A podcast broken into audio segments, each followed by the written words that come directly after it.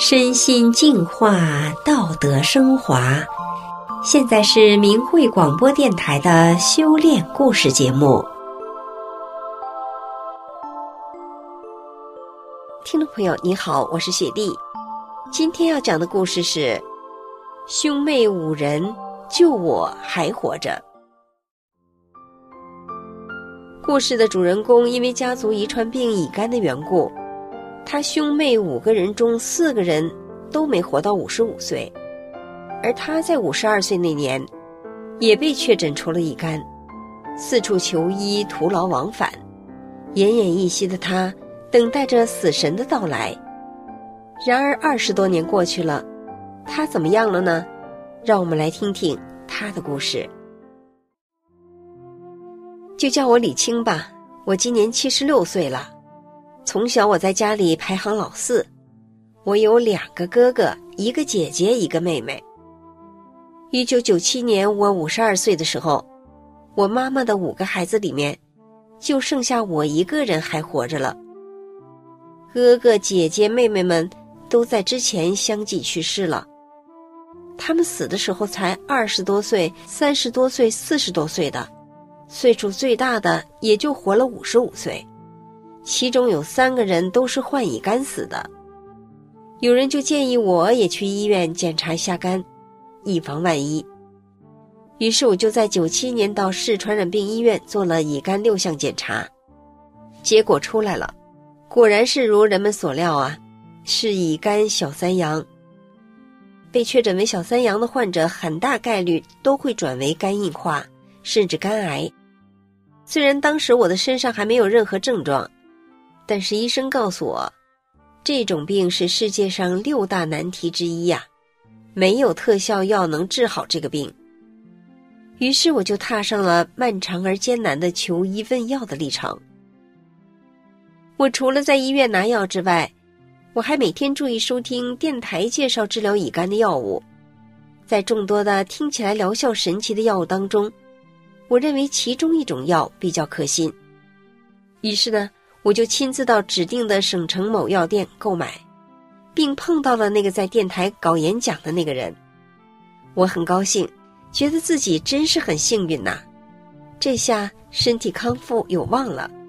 结果却是白白被骗了几千元不说，还耽误了我治病的宝贵时间，病情一天比一天重，我实在是不甘心，只好把希望寄托在民间偏方上。周边五个县，只要能打听到的偏方或者口碑不错的医生，我都要去尝试。可是不管花多少钱，病情却比以前更严重了，肚子发胀，吃不了东西，肚子上部像箍了一条宽皮带，勒得难受，身体一天比一天消瘦，走路一天比一天艰难，最后躺在床上起不来了，躺到最后背很痛。实在痛得没有办法，就用两侧躺，两侧也躺痛了就趴着，身上多处脱了皮，痛得没办法，只好在床上吃力的翻来覆去，每天就只能吃一点流质的东西维持着。孩子们来探望我，开始我还和他们说说话，后来话也不愿意说了，眼睛也不愿意睁了，因为太费劲了。我心里明白。如果喘气费劲儿了，那就是自己到了寿终正寝的时候了。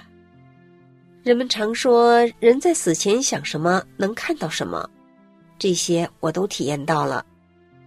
那个时候，不管白天黑夜，只要我一闭眼，就看见家里过世的人排着队过来，挥之不去。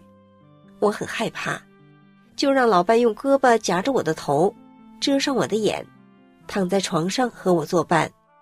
就这样躺着等着那一天的到来，真是万念俱灰了。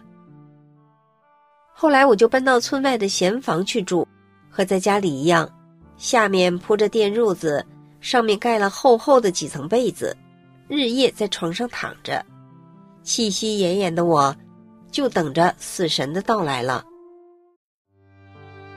一九九八年深秋的一天，外甥拿着两本书来看我。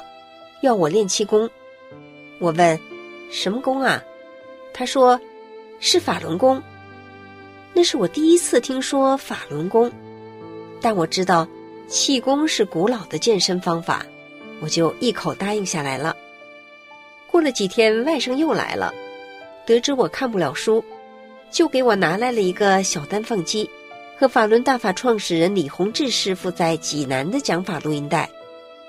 于是我就在床上躺着，闭着眼听李洪志师傅的讲法录音。这一听，使我吃惊不小。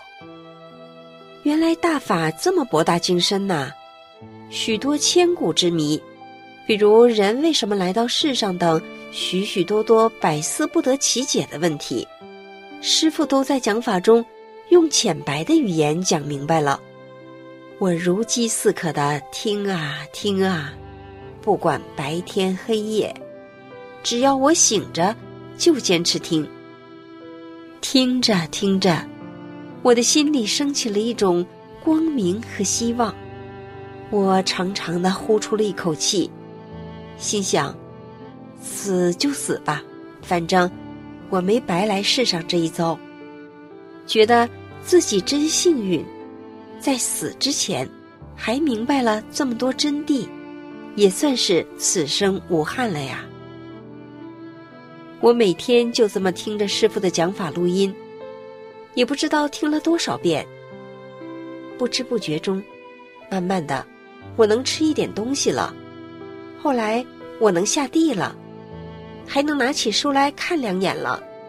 其中有一本书里面还有师傅教功的动作图，于是我就照着书上的动作，挑着简单的动作跟着做起来。一九九九年正月初二的晚上，老伴儿扶着我到一位法轮功学员家，问了练功点的具体位置和练功时间。第二天早晨，老伴儿陪着我去了练功点。到了那儿，我的腿再也站不住了，一下坐在了小凳子上，一直看着人们练完功，才在老伴儿的搀扶下慢慢的走回家。回到家后，全身的骨头像散了一样。感觉太难受了，钻到被窝里一天也没出来。晚饭前我还担心晚上没有办法去跟大伙儿一起阅读法轮功的书，可是吃了饭之后，觉得身上稍微好了点儿，我就咬咬牙，坚持去了读法点。就这样，我开始正式修炼法轮功了。练功几天之后，一天早晨，我回到家，躺在炕上。正在似睡非睡的时候，突然眼前一亮，紧接着又刺眼的亮了几下。我记得师父在讲法中谈到过，这是开天目的现象啊，所以我也不去管它。从那以后，每天早晨练功的时候，天目都要开，刺的眼难受。虽然没看到什么具体的景象，但我真真切切的。体验到了师傅给开天目的状态。还有一次，在练第三套功法的时候，在小腹部位应该推动四次，可是我不小心多推了一次，结果小腹感到痛，真实的感受到了，就像师傅在讲法中说的那样，多推的话就会有感觉。有一次更神奇的是，一天早晨练功回来，我钻到被子里。炕很凉，因为老伴儿忘了烧炕。我想，这么凉的炕，今天上午这可咋办呢？就在我这么想的时候，觉得小腹右侧出了一个小热点，慢慢往上走，形成一条热线，走到胸部以上，往左侧一拐，再向腹部一落，形成了一个热面，浑身都是热的，一直到脚。被子里被烤得暖烘烘的，非常舒服的感觉。随着修炼法轮大法的深入，练功时间的延长，身体状况很快的好转。大概在练功半个月左右，身体就达到了无病一身轻的状态。和工友们一起从我家到练功点回来的路上，我像个十几岁的孩子，蹦来蹦去，不知有多高兴。我练功不到两个月，因为自己在大法中身心受益，就真心的希望周边的乡亲们都能有机会得到这个大法，于是就和其他学员一起骑着自行车，每天到集上庙上去练功弘法。近的时候几里路，远的时候十几里、二十里路。乡亲们看到我身体的巨大变化，许多人都纷纷开始修炼法轮功。于是我家成了练功点。来学法轮功的人有两百多，家里院里都站满了，站不下的。都站到了门口的路上。我们晚上放师傅的讲法录音，白天教大家五套功法。一晃，我修炼法轮大法已经有二十三年了。练功以后，我的身体一直都很好，白白胖胖的。一个多年不见的老同事见到我之后，惊讶地围着我转圈，一边看一边赞不绝口地说：“哇，你这身体真好啊！”我幸福地告诉他说：“这都是因为我修法轮大法的缘故啊！”回想过去这二十多年，我的内心充满了幸福和感恩。如果不是遇到了法轮大法，或许我也会像哥哥姐姐和妹妹那样，五十多岁就死于家族遗传病。我能一直健康幸福的活到今天，都是法轮大法的恩泽呀！我真心希望，能有更多的有缘人，能从我的故事中感受到大法的美好。好，今天的故事就讲到这里了，感谢您的收听，我们下次节目再见。